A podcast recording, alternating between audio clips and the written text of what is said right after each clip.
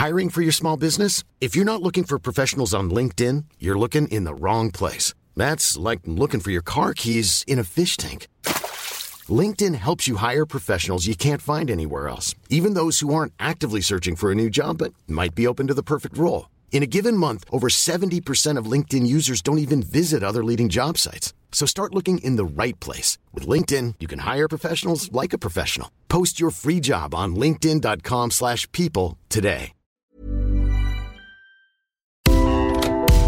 Le sponsor de cet épisode des couilles sur la table, c'est Ada Tech School, une formation pour devenir développeuse et développeur à la pédagogie alternative qui casse les codes et incite les femmes à coder. Et c'est important car les femmes sont encore largement sous-représentées dans le monde de la tech. Ada Tech School offre une formation unique de 21 mois, dont 12 en alternance, sans prérequis techniques ni académiques. Alors si vous souhaitez vous reconvertir dans un secteur très porteur, Ada Tech School vous attend. L'école est implantée à Paris, Lyon et Nantes. Il y a trois rentrées par an et la prochaine est le 27 mai. On nous dit qu'il reste quelques places. Ça vous intéresse? Vous pouvez postuler dès maintenant ou vous renseigner sur le site adatechschool.fr. Ada, A-D-A, Tech et School. Et en attendant, bon épisode Binjojo Oh la vache, c'est quoi ce délire?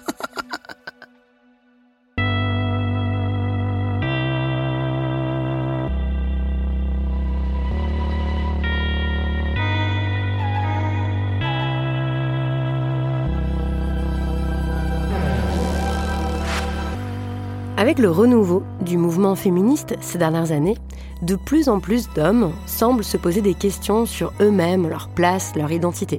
Et j'imagine que si vous écoutez ce podcast, c'est votre cas, chers auditeurs. Si bien sûr c'est plein de bonnes intentions, hélas, cet intérêt occasionne parfois de très mauvaises surprises pour les principales concernées. En vrac, personnellement, j'ai vu par exemple des types qui te font des grandes leçons sur le travail domestique pendant que toi, t'es en train de repasser leur chemise, des patrons qui se mettent en colère dès que tu pointes leur comportement problématique, alors qu'ils pensent être de grands féministes, des super potes qui se servent de leurs connaissances pour briser des cœurs à la chaîne ou même euh, commettre des violences, sans compter bien sûr tous ces mecs qu'on a vus ces dernières années écrire des bouquins à succès sur le sujet en pillant les travaux des chercheuses sans les citer. Bref, c'est toujours délicat de rejoindre une lutte dans laquelle on occupe de fait une position de domination. Au passage, les mêmes questions se posent quand on est blanche et qu'on veut contribuer à la lutte antiraciste, par exemple. Pour l'anecdote, on m'a quelquefois envoyé des captures écran de profils de types qui, pour séduire sur les apps de rencontre, posaient avec le livre Sorcière de Mona Cholet, présente de Lorraine Bastide, ou même Le cœur sur la table de votre serviteuse, ce à quoi je réponds toujours Fuyez Red flag Un peu pour rire, un peu sérieusement, parce que je sais bien qu'il peut y avoir un gouffre entre l'affichage et la réalité. Alors est-ce qu'un homme peut être féministe? Et si oui, comment? Qu'est-ce que ça veut dire être vraiment utile à la cause? Comment ne pas opprimer les femmes autour de soi? Quelles sont les attitudes contre-productives et les erreurs les plus grossières? Ou au contraire, les actions les plus profitables pour tous? Les couilles sur la table, épisode 88.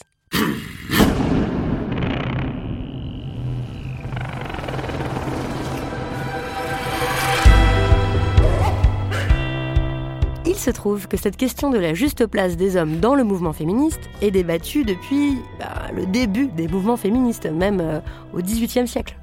Heureusement, l'un des spécialistes du sujet, Francis Dupudéry, a lu toute cette littérature et en a fait une synthèse remarquable et drôle dans un petit livre violet intitulé Les hommes et le féminisme Faux amis Poseurs ou alliés? Point d'interrogation.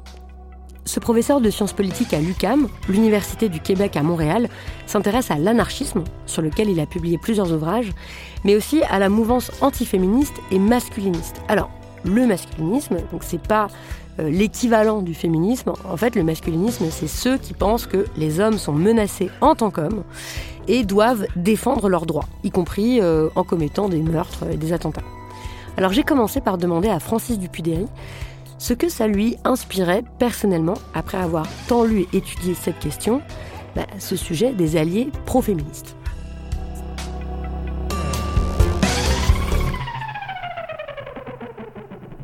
Moi, je suis de nature plutôt euh, pessimiste et cynique. Ça m'inspire euh, une sorte de crainte, méfiance, doute, euh, cynisme, ironie. Je pense que dans le petit livre, ça, ça, ça transparaît un peu.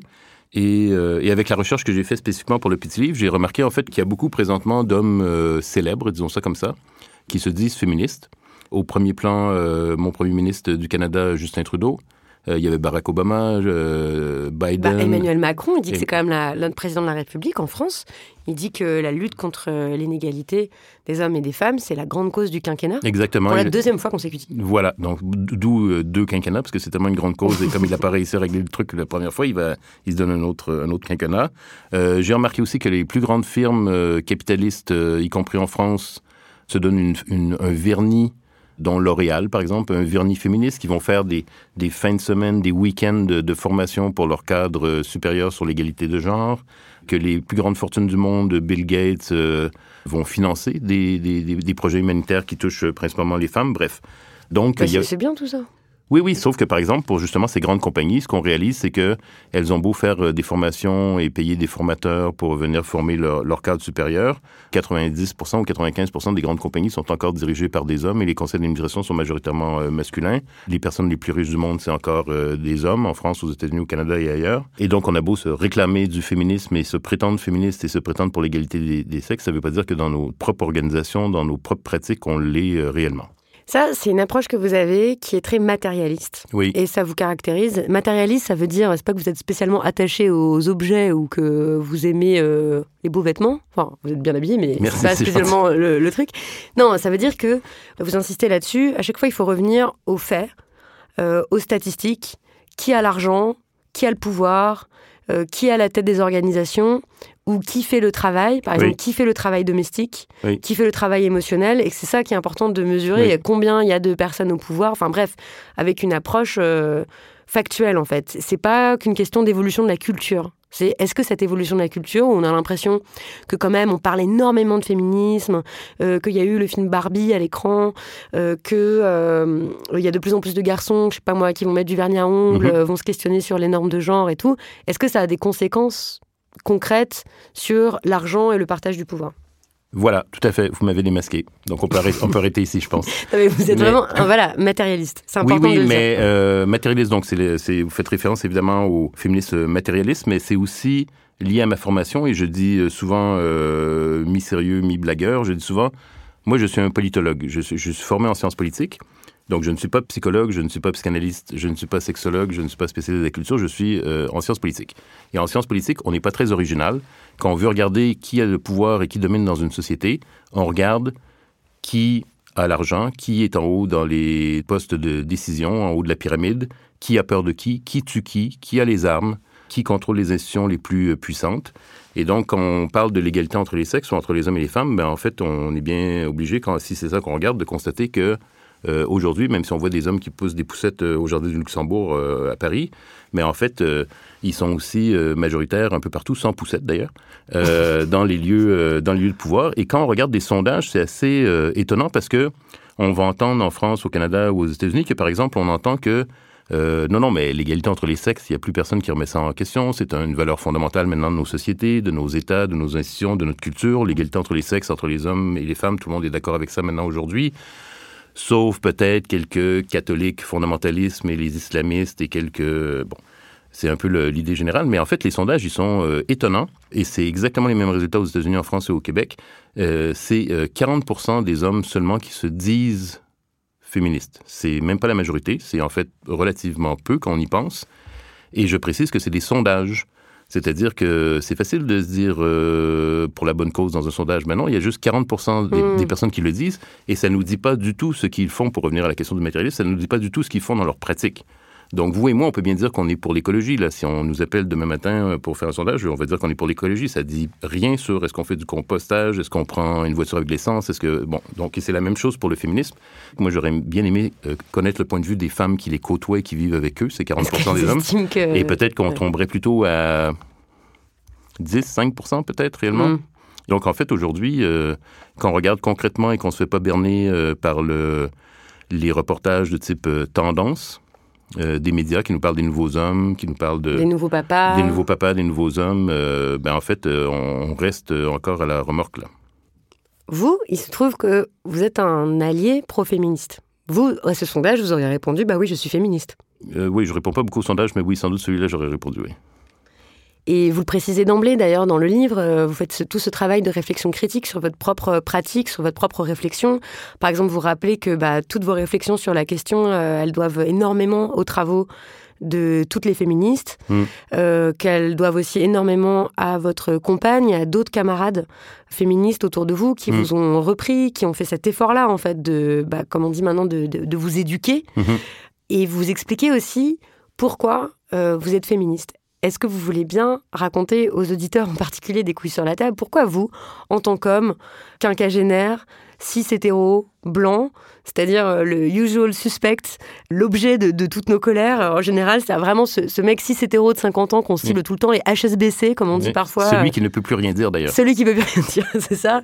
Bah c'est vous quoi. Mais et oui, pourtant vous êtes féministe. Alors. Il me reste encore trois ans après ça, je vais passer dans la soixantaine, ça va être dans une autre catégorie.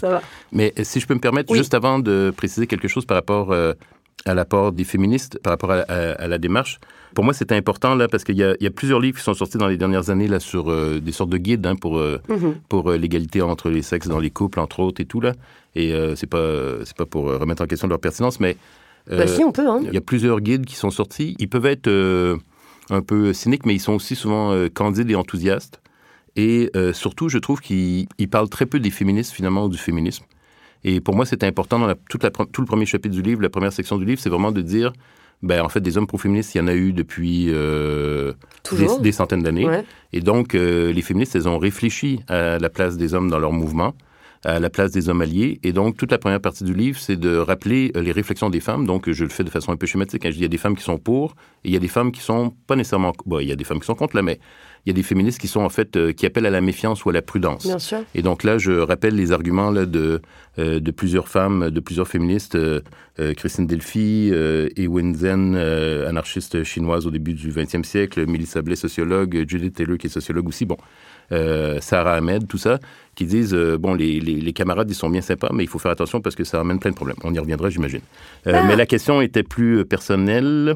Ah oui, plutôt vous, comment vous pouvez dire tranquillement que bah, vous êtes féministe? Parce que je pense en fait aux hommes qui nous écoutent là et qui peut-être ont jamais vraiment entendu d'hommes raconter ça. Hmm. Donc, je viens du Québec, donc euh, de la banlieue de Montréal. Les banlieues en Amérique du Nord, pour les personnes qui ne le savent pas, c'est un peu... euh, la structure urbaine est un peu inversée. Donc, en fait, les banlieues de la ville de Montréal, c'est en fait des, quartiers plutôt classe moyenne, moyenne, euh, moyenne, moyenne aisée. Dans les années 70, où j'étais enfant et adolescent, c'était très homogène. Le quartier où j'étais, c'était vraiment le cliché là, des les bungalows tous pareils, avec une entrée avec la voiture. là, à, 9 à 8 heures du matin, le père partait avec, euh, avec la voiture et il revenait La à mère 5 heures. faisait des gâteaux, Oui, oui, c'était la exactement. clôture blanche, le labrador. avec le gazon, euh, on se promenait en vélo, là, comme dans Stranger Things et tout bon.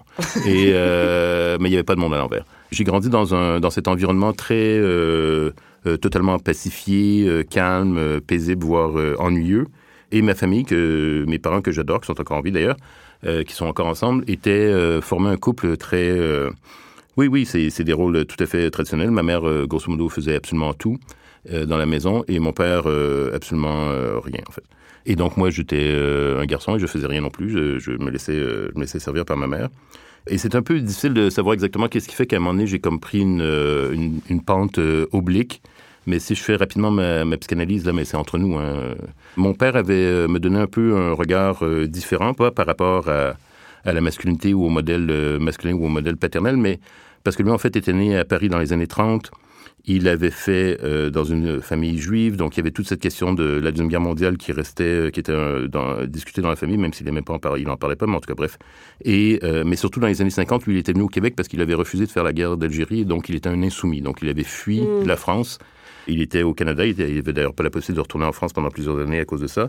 Donc il était techniquement un insoumis. Et euh, dans les repas de famille, euh, les discussions de famille, quand on parlait de politiciens de l'armée ou de la police, mon père avait toujours des commentaires critiques. Donc, euh, il était toujours dans une position plutôt anti-autoritaire, plutôt égalitariste. Et par ailleurs, j'écoutais en loop, là, quand j'étais pré-ado sur mon petit tourne-disque dans ma chambre pour m'endormir, un humoriste qui s'appelle Yvon Deschamps, qui est un humoriste québécois, qui dans les années, fin des années 60, début des années 70, faisait des sketchs d'humour, des monologues d'humour qui étaient très, très, très engagés politiquement. Il parlait de la pauvreté, il parlait des syndicats, il parlait du racisme et il parlait des femmes. et des mères qui font tout. Et il avait, il reprenait un slogan du mouvement féministe québécois à l'époque qui disait "Ma mère ne travaille pas parce qu'elle a trop d'ouvrages". Donc ça voulait dire "Ma mère a pas d'emploi parce qu'elle a trop de travail à la maison". Euh, et il décrivait ça à la vie des femmes qui se faisaient, et ça me, ça me faisait évidemment euh, réfléchir. Ça me décentrait de ma réalité de banlieue euh, aisée, classe moyenne aisée. Donc, à partir de, du moment où j'ai pu avoir accès à des cours qui étaient sur des thématiques sociologie du racisme ou psychologie de la sexualité, je les ai pris. Et je raconte rapidement dans le livre qu'en fait, ma première action féministe, ça a été de revenir à la maison. Et pendant un repas que ma mère nous avait préparé, nous servait, j'ai commencé à engueuler ma mère en disant que c'était stupide de nous servir comme ça, de se faire avoir, qu'elle se faisait exploiter, que c'était... Et mon père ne disait absolument rien, il mangeait en silence. Et, euh, et, après le repas, je me suis levé, j'ai rien ramassé. J'étais super fier d'avoir fait cette action féministe, d'avoir brassé la cage dans ma maison, alors que c'était évidemment tout à fait ridicule et pathétique. Merci pour cette histoire-là. C'est un exemple de ce qui peut poser problème quand les garçons ont une révélation euh, féministe euh, et que d'un coup ils croient avoir euh, tout compris. Et c'est souvent euh, ce qu'on se raconte aussi entre féministes ou entre femmes. Ces dernières années, j'ai vraiment écouté beaucoup de, témoignages, de retours euh, d'auditrices et d'histoires euh, un peu partout qui disent en gros, soit les garçons disent bah il y a aucun problème, je vois pas pourquoi vous battez, il y a déjà tout, etc. Donc ça c'est la rhétorique bah, antiféministe assez classique. Après il y a ceux qui commencent à avoir un peu compris et ceux qui font du zèle et ceux qui veulent être euh, vraiment des bons alliés et qui causent encore des problèmes, comme exactement dans l'histoire que vous venez de nous raconter, mmh. mais euh, comme aussi euh, plein d'autres hommes qui, par exemple, vont au choix jouer les poseurs jouer les initiés, jouer les humanistes, ou jouer euh, l'autoflagellation de type oh mon dieu c'est vraiment horrible, je suis un homme oppresseur, etc. Mm. Donc vous détaillez tous ces, tous ces exemples dans le livre, et il y a un court sketch qui a circulé sur Instagram et TikTok, signé par l'humoriste belge Anthony Circus, qui incarne parfaitement ce que vous dénoncez. On écoute, on en parle ensuite. Camille? Non, t'es pas en retard. Non, t'inquiète, je lisais mon, mon Virginie Despentes, euh, t'inquiète, vraiment. Bon, dépente non, je pense pas. Féministe, euh, comment ne pas l'être, en fait. Voilà, moi c'est simple, j'ai grandi avec deux femmes très fortes, euh, ma mère et ma femme de ménage. Alors oui, c'était la même personne, c'est deux boulots, voilà, deux casquettes. Non, principalement, moi j'essaye d'aider comme je peux, tu vois, je, je fais des TikTok, euh, j'écoute Aya Nakaruma. Non mais en tout cas, merci de m'offrir ta présence alors que t'es en plein PMS. Pardon, excuse-moi, je te coupe. J'ai l'impression juste que tu confonds un petit peu euh, féminisme intersectionnel et féminisme universel. Voilà. C'est complexe. Non, c'est complexe, je sais. Mais si tu parles mal aux filles, je sais qu'au fond t'as compris. Balance ton toi. Tu sais ce que je déteste dans la vie, moi? Le patriarcat. Et ouais.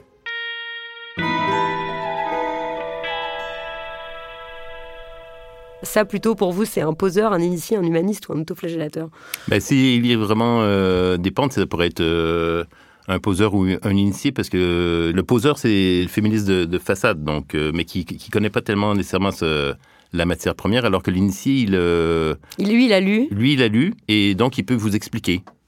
Souvent il n'écoutera pas euh, nécessairement les femmes et les féministes parce qu'en fait lui il a lu la théorie ou il a lu un ah j'ai lu une étude aux États-Unis vous me racontez quelque chose sur votre expérience mais lui il connaît mieux parce qu'en fait il a lu une étude sur ce qui s'est passé aux États-Unis etc etc et il pourra vous faire aussi la leçon s'il pense que vous avez mal compris euh, tel ou tel auteur. Bon là on rigole, on rigole, mais c'est vrai que tout ça, ça peut prendre euh, beaucoup d'énergie. Euh, et puis causer plein de dégâts dans les mouvements féministes et puis être pas vraiment utile. En fait, il suffit pas d'avoir des bonnes intentions pour être un bon allié. vous racontez que la sociologue Mélissa Bled, qui est aussi votre compagne, elle a étudié il y a 15 ans l'engagement d'hommes pro-féministes. Mmh. dans un groupe, elle a pu les observer. Qu'est-ce qu'elle y a vu? Alors, c'était euh, la coalition anti-masculiniste, qui était une coalition ad hoc qui, au départ, avait été formée par des féministes en non-mixité, et puis qui finalement avait décidé de s'ouvrir euh, à la mixité. Moi, je faisais partie de cette coalition. Il y a eu trois éditions des congrès Parole d'hommes, qui étaient organisés euh, en Belgique et en Suisse et au Québec par trois masculinistes, justement, des trois pays. Et donc, c'était vraiment la crème du masculinisme vers les années 2006-2010. Et donc, dans la coalition antimasculiniste, on était peut-être 10-15 euh, d'hommes. C'était des camarades, principalement, ça venait du mouvement étudiant radical, euh, extrême gauche, euh, communiste, anarchiste. Et donc, Mélissa Blais a fait, a fait une étude de, cette expérience-là en se fondant sur ses observations et puis sur les notes des, briefings, quoi, des, retours qui avaient été faits ensuite par les, militants et militantes qui s'étaient divisés dans un en groupe en non-mixité femmes et en non-mixité non -mixité hommes les conclusions qu'elle en a tirées, c'est que les hommes qui étaient entrés dans le collectif, ils étaient bien intentionnés, Ils étaient en principe formés politiquement, c'était souvent des militants euh, d'expérience. Le collectif avait pris des décisions formelles, entre autres au niveau de la prise de parole publique, au niveau de la division euh, du travail, des tâches, etc. Et malgré tout ça, le résultat final, c'était des déceptions et des frustrations. Et le constat du, côté des, féministes, c'est le constat qu'il y avait quand même eu euh, des inégalités, des sortes de patterns des sortes d'habitudes qui étaient euh, remontées à la surface sans qu'on s'en rende compte, et des effets, euh, des effets pervers. Donc, euh, un exemple, ça peut paraître anecdotique, hein, mais un des effets pervers, c'est qu'on avait fait un, congrès off. Donc, en fait, c'était une journée d'ateliers d'éducation populaire avec des conférences, des ateliers, des réunions de discussion, etc. Et nous, les hommes, de la coalition, on avait dit, bon, ben nous, on va faire de la logistique. Par exemple, on va faire la vaisselle. Et on n'animait aucun panel, on ne participait pas aux discussions, etc. On n'avait pas présenter des, thématiques, etc. Mais en fait, nous, on s'est fait féliciter et remercier par à peu près toutes les femmes qui étaient de passage cette journée-là parce qu'elles trouvaient ça tellement intéressant et gentil et cool qu'on fasse la vaisselle. En arrière, là, on n'était même pas devant les gens, là, on était comme il fallait passer par un couloir pour aller nous remercier. Et elles, faisaient la file presque pour nous remercier. Euh, et donc, euh, ça, paraît, euh, ça paraît anecdotique, mais c'est symptomatique de ce genre de, position qui est paradoxal et souvent qui comporte quand même des effets pervers. Et donc, elle avait aussi constaté des problèmes au niveau de la prise de parole publique, même si on avait pris des décisions par rapport à qui mm. était porte-parole, etc. Euh, les hommes avaient réussi à souffler quand même et aller euh, parler aux médias, entre autres, ou des choses comme ça, même si ça avait été dit explicitement que c'était pas ça qui devait être fait.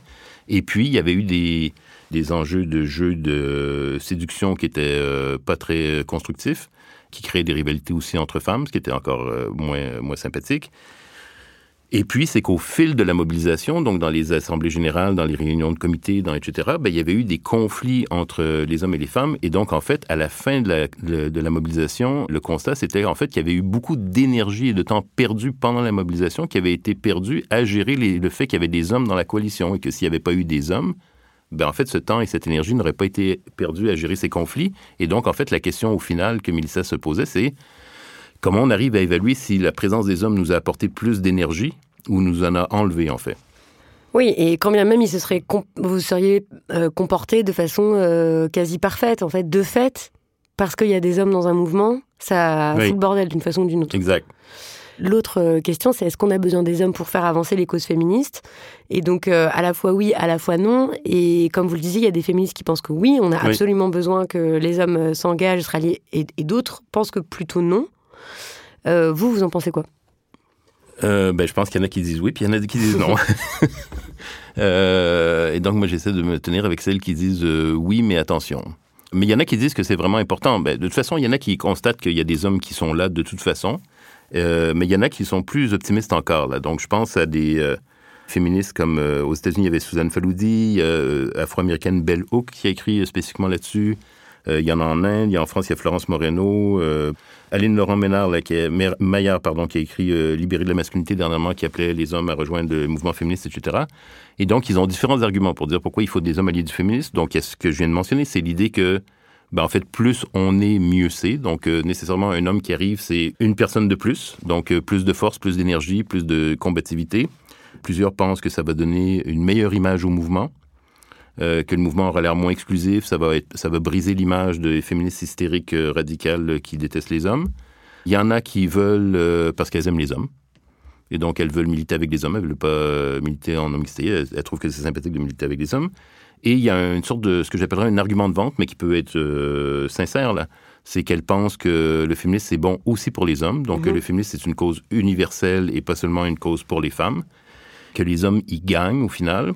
Il y a en fait un argument euh, pragmatique qui dit, euh, ben en fait, les hommes peuvent être efficaces sur certains thèmes pour s'adresser aux autres hommes, et des fois, un autre homme a plus de capacité à convaincre un autre homme que dix femmes qui vont s'obstiner avec lui.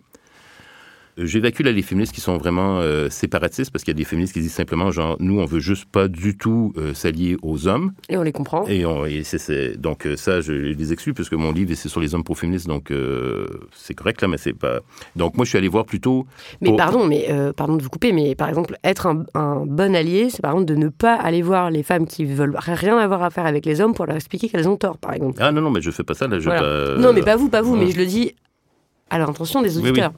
Et je pense qu'il y a des féministes séparatistes qui sont en non-mixité euh, choisie ou pas choisie par ailleurs, mais euh, au niveau du mode de fonctionnement, etc., mais qui peuvent se retrouver aussi dans des coalitions où là, ils se mhm. retrouvent avec euh, des coalitions où il y a de la mixité ou dans des événements ou dans des... bref, donc...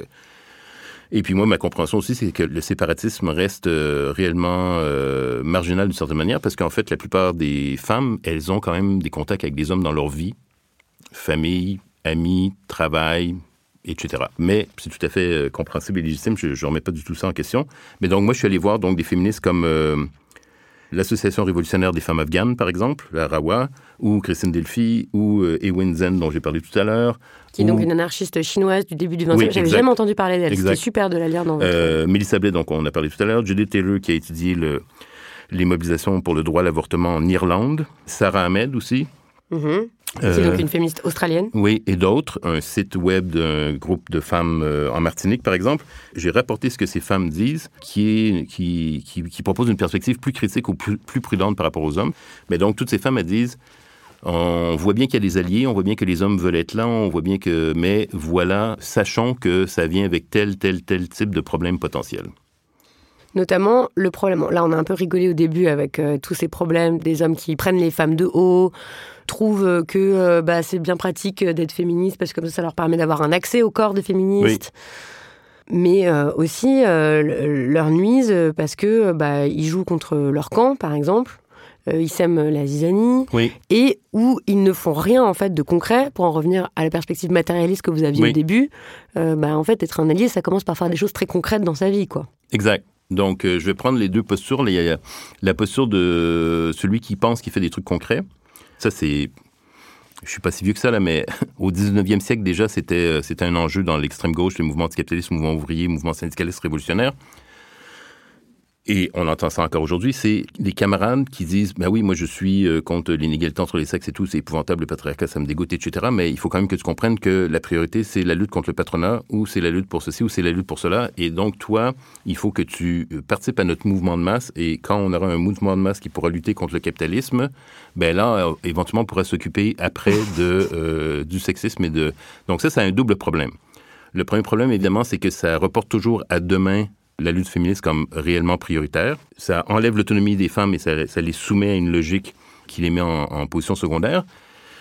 Mais aussi, dans la réalité, ce que ça fait, c'est que ça vient miner la capacité des femmes de lutter contre le sexisme à l'intérieur même des organisations euh, d'extrême gauche ou des organisations révolutionnaires, parce que là, on va leur dire qu'en fait, c'est des fouteuses de merde et c'est des emmerdeuses et qu'elles divisent le mouvement et qu'elles fragmentent et que c'est pas correct parce que le camarade là, il n'a pas fait exprès, il était un peu sous ce soir-là, mais dans le fond, euh, c'est un camarade super important.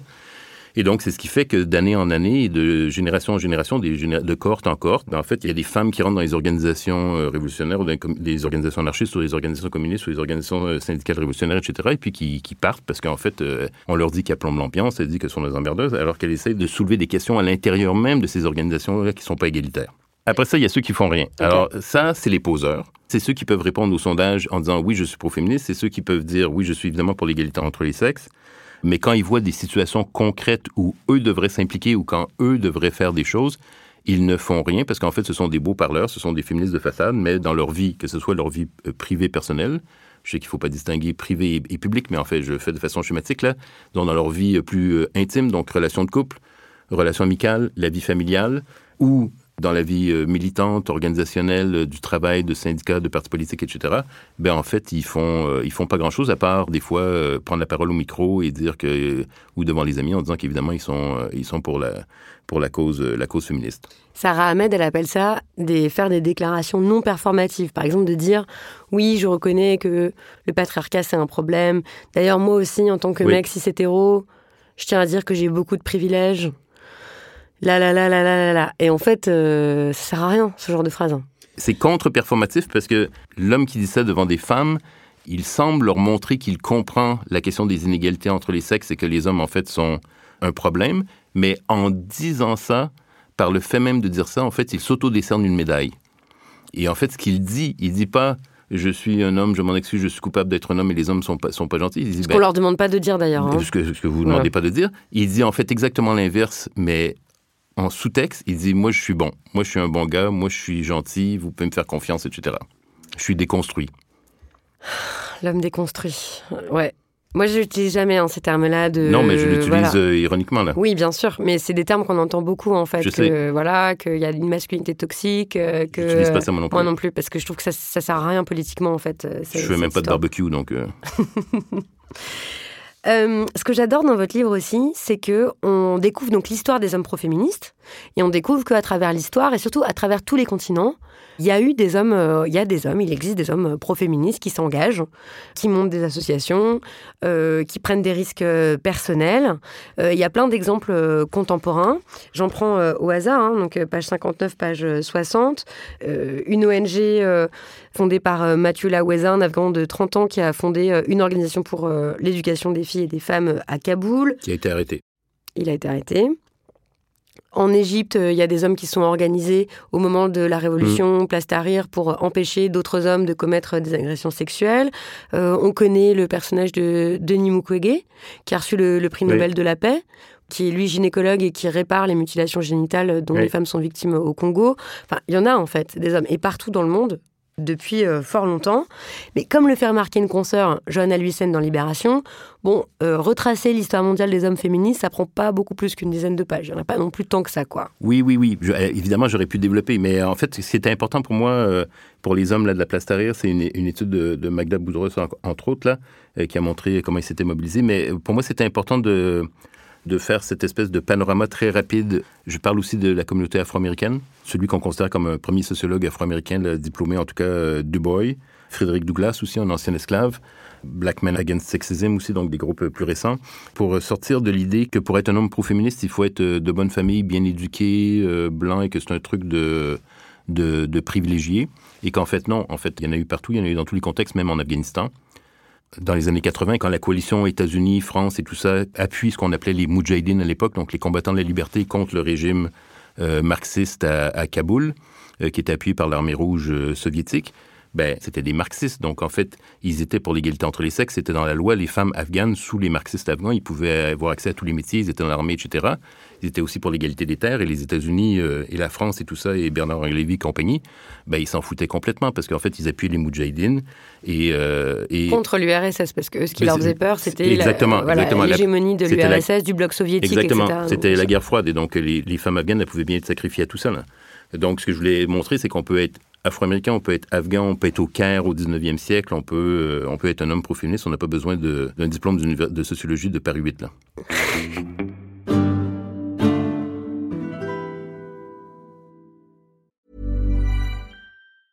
Hey, it's Danny Pellegrino from Everything Iconic. Ready to upgrade your style game without blowing your budget? Check out Quince. They've got all the good stuff, shirts and polos, activewear and fine leather goods all at 50 to 80% less than other high-end brands. And the best part? They're all about safe, ethical, and responsible manufacturing. Get that luxury vibe without the luxury price tag. Hit up quince.com slash upgrade for free shipping and 365-day returns on your next order. That's quince.com slash upgrade. Hiring for your small business? If you're not looking for professionals on LinkedIn, you're looking in the wrong place. That's like looking for your car keys in a fish tank. LinkedIn helps you hire professionals you can't find anywhere else, even those who aren't actively searching for a new job but might be open to the perfect role. In a given month, over 70% of LinkedIn users don't even visit other leading job sites. So start looking in the right place. With LinkedIn, you can hire professionals like a professional. Post your free job on linkedin.com slash people today.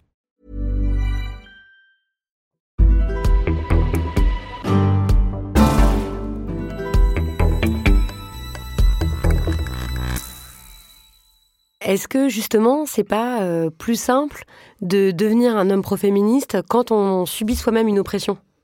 Parce que là, dans tous les exemples que vous avez donnés, euh, donc il y a des hommes noirs américains qui comprennent très bien ce que c'est que le racisme, du coup, euh, des hommes gays, euh, des hommes de classe populaire, où en fait, il faut avoir subi une oppression ou être en train de subir une oppression pour comprendre ce que c'est l'oppression sexiste, comprendre ce que c'est l'oppression misogyne. Oui, c'est une bonne question. Et c'est d'ailleurs évoqué. Il y a une thèse qui dit exactement ça avec une, enquête sur des hommes afro-américains aux États-Unis aujourd'hui, des, des hommes contemporains, qui expliquent exactement ça, qui disent en fait, nous, on a compris euh, l'enjeu euh, du sexisme de deux manières, en regardant ce qui arrive à nos, mères et à nos sœurs, et en faisant l'analogie avec le racisme. Et d'ailleurs, dans les années 60-70, euh, quand le mot sexisme est forgé aux États-Unis et en France, il est forgé explicitement, et c'est dit par les, féministes qui commencent à utiliser le mot sexisme, il est forgé explicitement en analogie au mot racisme, sous euh, une inspiration de mouvements euh, des droits civiques, entre autres, là, des, des luttes euh, des communautés afro-américaines aux États-Unis qui avaient mis la question du racisme vraiment dans la tête de tout le monde. Et les, les féministes radicales d'alors ont dit, ben nous, on va, on va avoir le mot sexiste parce qu'on on, voit des... C'est pas pareil, mais on voit des analogies. Bon, après, c'est pas parce qu'on subit soi-même une oppression qu'on va comprendre ce qu'est le sexisme ou s'engager. Par exemple, euh, bon, moi, mon frère, par exemple, me dit, mon petit frère m'a déjà dit, euh, parce que lui, il vit à la campagne, il n'a pas de, il a pas fait d'études, il est pauvre, euh, voilà, et il va dire, mais qu'est-ce que tu viens me prendre la tête avec tes histoires de, de féminisme, tes espèces de parisiennes blanches, aisées, tu crois pas que c'est la merde pour moi Qu'est-ce que tu me racontes avec ton féminisme, par exemple? Hum, hum. Bon, donc, il comprend pas très bien où est le, le problème. Enfin, plutôt, il estime qu'en fait, les oppressions dont lui, il estime être victime, mm. c'est plus grave que euh, les oppressions sexistes, par exemple. Euh, autre exemple, bah, vous le donnez aussi dans le livre, le fait que c'est pas, par exemple, parce qu'on est un homme gay, euh, et donc on subit l'hétérosexisme, qu'on subit l'homophobie, qu'on va automatiquement être un allié des féministes. Voilà. Et donc, la, question de, de l'analogie que j'ai mentionnée, que vous avez mentionnée aussi, elle est explicative dans les cas où les hommes deviennent pro-féministes et c'est eux-mêmes qui le disent que ça a fonctionné comme un, jeu d'analogie. Mais on revient à l'enjeu du début de la, discussion qui est en fait la majorité des hommes ne se disent pas féministes, ils ne se disent pas pro-féministes. Et ça, c'est euh, quelle que soit la classe. Et quelle que soit la classe, le groupe ou la catégorie, vous avez des hommes aussi qui sont anti-féministes. Donc, vous en avez évidemment en Afghanistan, vous en avez dans la communauté afro-américaine, vous en avez, et je le mentionne, vous en avez dans la communauté gay, c'est pas quelque chose de nouveau d'ailleurs. Les lesbiennes se sont heurtées à ça euh, dans, la construction même des organisations militantes dans les années 70-80. Il y a eu des, des clashs très importants au niveau de qui contrôle les organisations, qui prend la parole, et c'est euh, le mouvement homosexuel, c'est quelle homosexualité qu'on défend et mmh. qui a, qui a les ressources qui a accès aux ressources, même les ressources euh, commerciales et, financières hein, dans, dans, dans, les communautés. Euh, je, parle des, je parle des trans aussi, des hommes trans. Les enquêtes sur les hommes trans aux États-Unis montrent qu'il y a des hommes trans pro-féministes, mais il y en a qui sont aussi masculinistes et antiféministes. Pour revenir à la question de la classe, c'est évidemment pas parce qu'on est pauvre qu'on est euh, machiste et, euh, et antiféministe. Et c'est pas parce qu'on est bourgeois qu'on est pro-féministe et, et, antisexiste, évidemment. Et, et, je reviens à mon extrême gauche de tout à l'heure. Au 19e siècle, par exemple, au début du 20e, dans le mouvement anarchiste, euh, entre autres, ben, le mouvement anarchiste, là, les militants du mouvement anarchiste qui étaient pour l'égalité euh, entre les sexes, elles pouvaient critiquer les féministes parce qu'elles disaient c'est un mouvement bourgeois, mais en réalité, elles étaient Emma Goldman et Louise Michel et tout ça, c'était des, c'était des féministes. Elles écrivaient là-dessus, elles luttaient là-dessus. Euh, c'était pas des bourgeoises, là. Bien sûr. Dans tous les hommes qui se disent euh, féministes, il y en a, depuis les années 60, qui décident d'attraper le problème à bras-le-corps, de se réunir entre eux pour traiter les problèmes euh, de masculinité, les problèmes euh, de sexisme intériorisé, et pour voir euh, comment ensemble ils peuvent prendre conscience de ce qu'ils peuvent faire. Ça part d'une bonne intention, c'est-à-dire que comme les femmes se réunissent entre elles en non-mixité, ou les personnes dominées, les personnes racisées, les ouvriers se retrouvent dans un syndicat, bah voilà, les, hommes vont se retrouver entre eux et, et discuter de leurs problèmes pour essayer de trouver des solutions. Il euh, y en a un qui existe encore des groupes comme ça euh, en France aussi. Euh, moi, au tout début de mes prises de conscience féministes, j'étais plutôt pour cette solution. Je trouvais que c'était bien, quoi, qu'ils parlent entre eux, qu'ils apprennent à pleurer, qu'ils apprennent à exprimer leurs émotions, tout ça, que en fait, ce soit pas les féministes qui mmh. s'occupent de leurs problèmes, quoi, des mecs, que les mecs s'occupent de leurs problèmes entre eux. Bon. Et en fait, vous montrez que bah, ce qui se passe dans ce genre de cas, c'est que très souvent, les hommes entre eux finissent par se convaincre qu'ils sont victimes en réalité mmh. des femmes et même vous montrer que beaucoup de, groupes qui s'étaient fondés sur cette bonne intention, ça devient ensuite des groupes antiféministes et masculinistes. C'est oui. fou quand même. Oui. Bah ouais. Donc plutôt, on doit conseiller aux auditeurs de plutôt pas faire ça. Plutôt euh... n'allez pas vous retrouver avec d'autres hommes pour discuter euh, de vos problèmes d'hommes et tout. Ou alors avec certaines conditions, dans un certain cadre. Oui, c'est ça. Et euh, en fait, il faut pas être euh, candide et naïf. Ce qui a été initié, c'est pas nécessairement les, les hommes du départ, mais en tout cas, ça a donné l'espace euh, à, des, à des dérives et même à des, renversements de logique. Et donc, les premiers groupes de parole dans les années 60-70, ils ont créé ce que dans les années 70, on appelait le mouvement des hommes.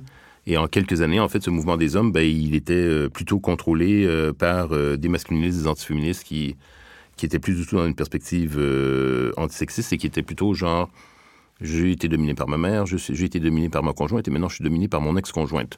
Et je m'ennuie de mon père et tout ça. Donc bref, c'était pas. Euh, oui, mon père me manque et en fait, en réalité, j'ai pas assez connu mon père et je souffre dans mon masculin. Après, ça bascule dans les histoires de masculin sacré et tout. Bon, Euh, ça, oui, je vous renvoie à, la première conversation qu'on avait eue, vous et moi, dans un autre euh, épisode des, des couilles sur la table. Mais depuis, moi, j'ai rencontré des mecs qui faisaient partie de ce genre de groupe, mais alors des mecs super militants. hein. Oui. Bon, je suis pas hyper convaincue par la solution non plus qu'ils avaient trouvée, parce qu'en fait, c'était des, types dans des organisations euh, super engagées et tout. Et donc, bien sûr, il y avait eu des problèmes avec les femmes du groupe, où en fait, elles estimaient qu'ils n'étaient pas assez euh, avancés sur euh, la question du sexisme. Donc, et eux, ils s'étaient aussi portés volontaires pour réfléchir à ça, quoi, à leur masculinité et tout. Donc, elle leur avait dit, bah d'accord, vous allez vous retrouver entre vous, discuter des problèmes que vous avez, mais par contre, vous allez tout enregistrer. Ensuite, vous allez retranscrire à l'écrit tout ce que vous avez dit.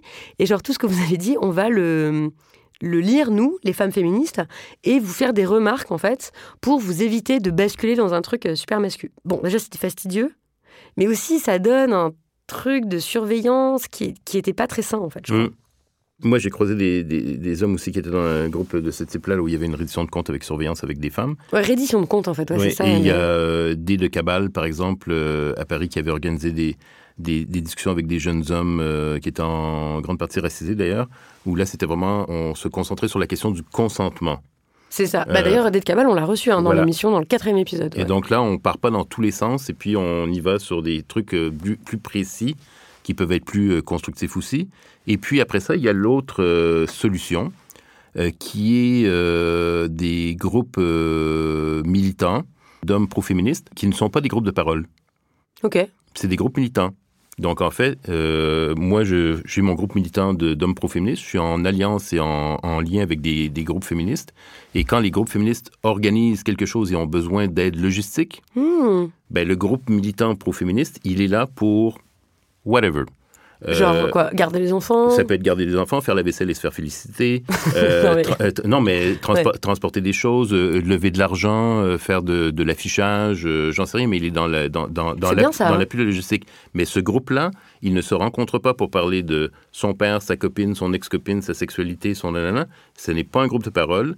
C'est pas un groupe de lecture non plus, c'est un groupe militant de, de type euh, on est actif en termes organisationnels, mais on, mais on répond à des demandes. D'accord. Donc en fait, vous êtes mobilisable, quoi. Exact, Les, les assos féministes peuvent vous appeler euh, pour ce qu'elles veulent. exact. Trop bien. Ok. Donc, euh, ça évite, euh, ça évite la dérive dont vous venez de, de parler. Et puis après ça, il y a aussi ce que vous avez mentionné, qui est les, les cercles de lecture. Donc là, c'est des hommes qui se mettent ensemble et qui disent, ben, on va se, ce que vous avez mentionné un peu, qui avait été une demande, j'ai bien compris dans l'exemple que vous donnez, euh, de, Oui. de- de féministes qui disaient, ben, nous, on va pas passer nos soirées à vous éduquer. C'est ça. Donc là, il y a une bibliothèque, là. Donc là, vous, vous arrêtez de nous poser des questions, puis vous vous asseyez, puis vous lisez, puis si vous voulez vous mettre ensemble, vous discutez ensemble. Oui. Ou vous écoutez des podcasts. C'était aussi à ça que ça servait, les podcasts, Oui, d'ailleurs. ouais, hein. Là, je vois votre intérêt, mais je comprends ce que vous dites. ouais.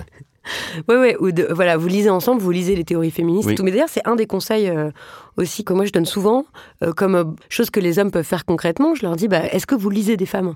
Est-ce que vous écoutez Oui. des femmes? Est-ce que... Mais en plus, aujourd'hui, il y en a tellement. Bah oui, je veux c'est dire, facile, comme quoi. vous avez dit, podcast, des vidéos. Euh, Des comptes Insta, des comptes YouTube, euh, fait que si, si la personne n'est pas une lectrice, si le- la personne n'est pas une lectrice ou la, lec- la lecture c'est quelque chose de plus difficile où on n'a pas le temps Ouais. ou 300 livres, 300 pages, c'est. euh, ouais, pour beaucoup de gens, c'est difficile. Ben hein, oui, sûr. évidemment. Il y, a, il y a une question du temps, il y a une question d'intérêt, etc. Mais là, il y a tellement de formats et tout euh, en 2023 que si on veut, si on veut s'éduquer sur le féminisme, c'est pas, c'est pas ça qui manque là. Donc c'est ce que vous dites dans votre petit guide de désempowerment, qu'on peut donc retrouver dans ce livre Les hommes et le féminisme, c'est ne demandons pas aux féministes de nous éduquer, éduquons-nous nous-mêmes. Ça c'est une chose de base en fait que peuvent faire tous les hommes Oui. pour s'éduquer sur euh, la Oui. question. Euh, et vous listez encore une fois plein de choses à faire dans sa vie publique, dans sa vie privée. Il y a quand même deux trois trucs où je me dis euh, bon là qu'est-ce qu'on fait avec ça? Par exemple quand vous dites bon c'est important en tant qu'homme de surveiller aussi ce que font les autres hommes et donc de casser la solidarité masculine. Mm. Je recevais il n'y a pas très longtemps euh, un travailleur social que je tiens pour un grand allié de la cause féministe qui s'appelle Didier Valentin, docteur Capote. Lui, ça fait 30 ans qu'il intervient dans les lycées, dans les collèges. Il fait, lui, sa façon d'être un allié aussi, c'est de faire de la prévention et de faire de l'éducation à l'égalité, au consentement, euh, de faire de la réduction des risques euh, pour, euh, sur la sexualité, sur le porno, de faire beaucoup réfléchir notamment les jeunes hommes. Et il disait, mais en fait, ça c'est inapplicable quoi. Pour les jeunes hommes, euh, c'est pas possible de dire. Pour eux, c'est comme de leur dire, bah, tu vas balancer tes potes. Exact. Et ça, c'est. Il dit, c'est impossible. Ça, ça, ça marche pas pour les jeunes, par exemple. Ben pour les vieux non plus. Oui, bon, en fait, c'est hyper dur.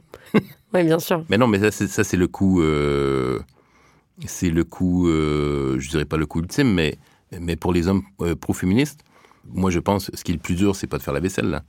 Ce qui est un coup, hein. Moi, je pense que, je, je le répète souvent, là, les, le, le partage des tâches domestiques, on pense que c'est un principe, on pense que c'est une question d'éthique. Ben non, c'est du temps et de l'énergie. Donc, en fait, euh, c'est chiant faire la vaisselle, quoi. C'est du temps libre qu'on sacrifie, que- quoi. que t'as pas, Ça, que, t'as- pour faire d'autres choses, passer Ouais. l'aspirateur, passer le, le- la vadrouille, tout ça, c'est du temps, c'est de l'énergie, euh, du vrai temps. C'est pour ça que moi, je dis souvent, avec le féminisme, en fait, les hommes vont perdre des choses, ils vont perdre entre autres du temps libre. Mais rompre le boys club, c'est là qui est le plus... euh, parce qu'on on rentre dans la logique même du système patriarcal, et c'est ça qui a le plus de coûts, c'est-à-dire, est-ce que moi, je suis prêt à dire à tel homme, euh, ou à tel groupe d'hommes d'ailleurs, que telle situation est inacceptable, que ça marche pas, et donc euh, je me confronte à vous ou je romps les liens.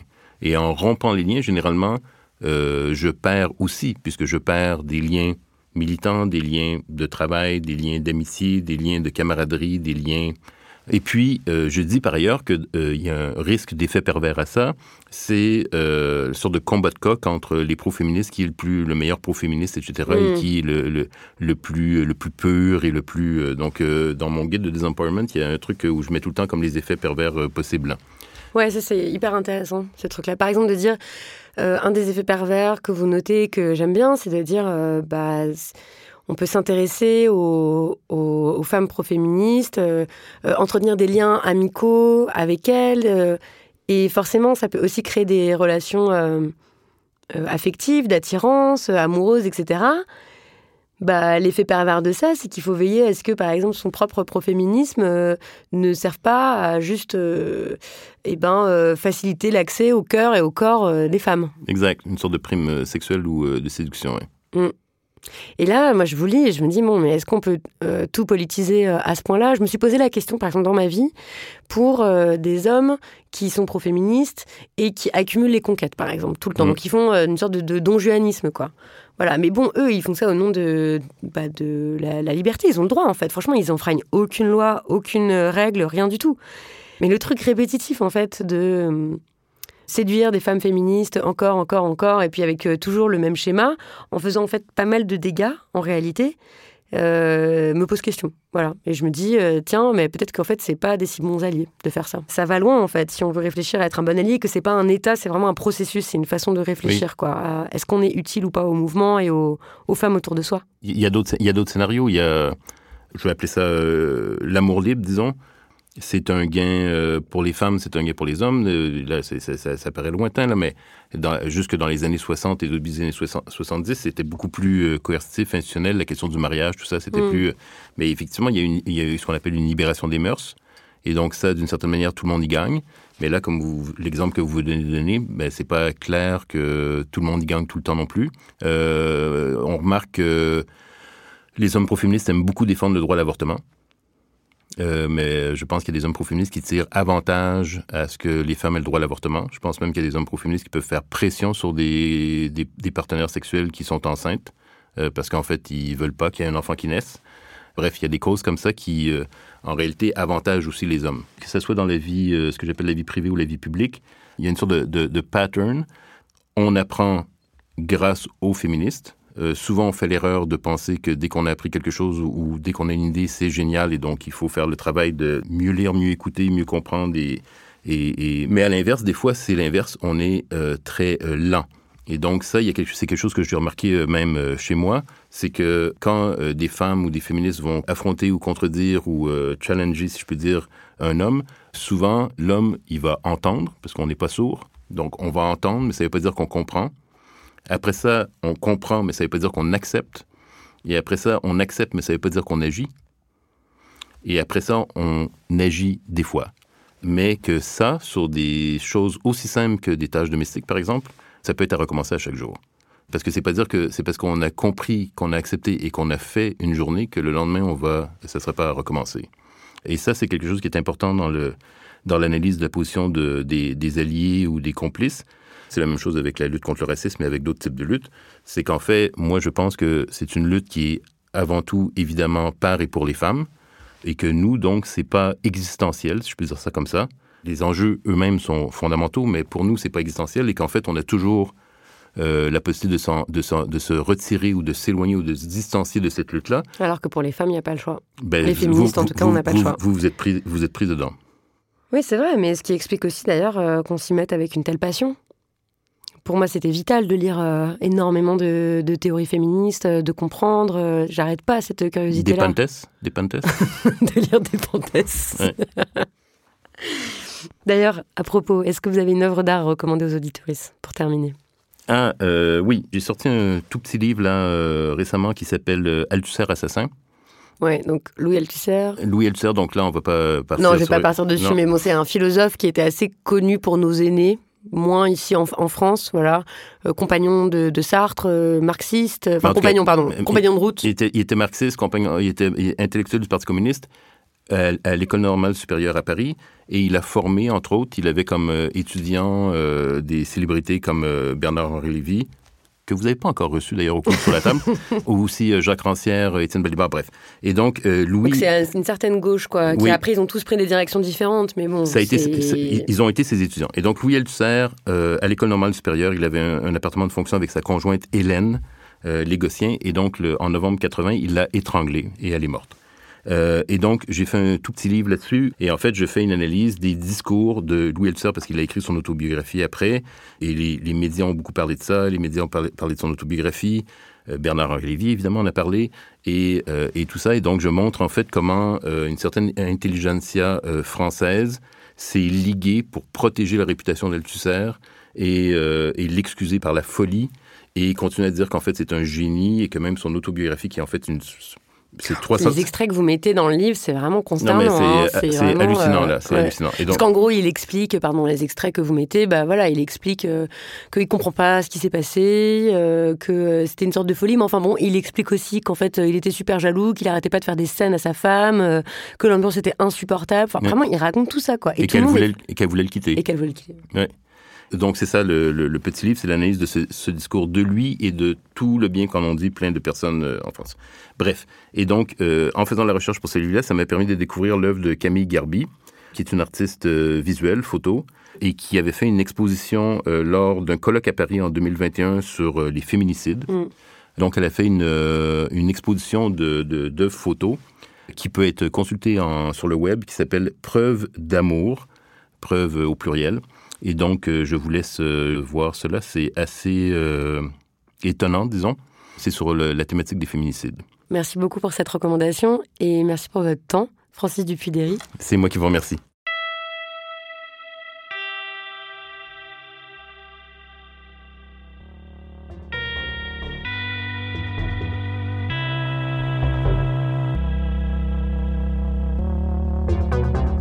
Merci à Francis Dupuy-Derry. Je vous conseille vivement la lecture de son livre à la belle couverture violet vif, Les hommes et le féminisme, faux amis, poseurs ou alliés. C'est aux éditions textuelles.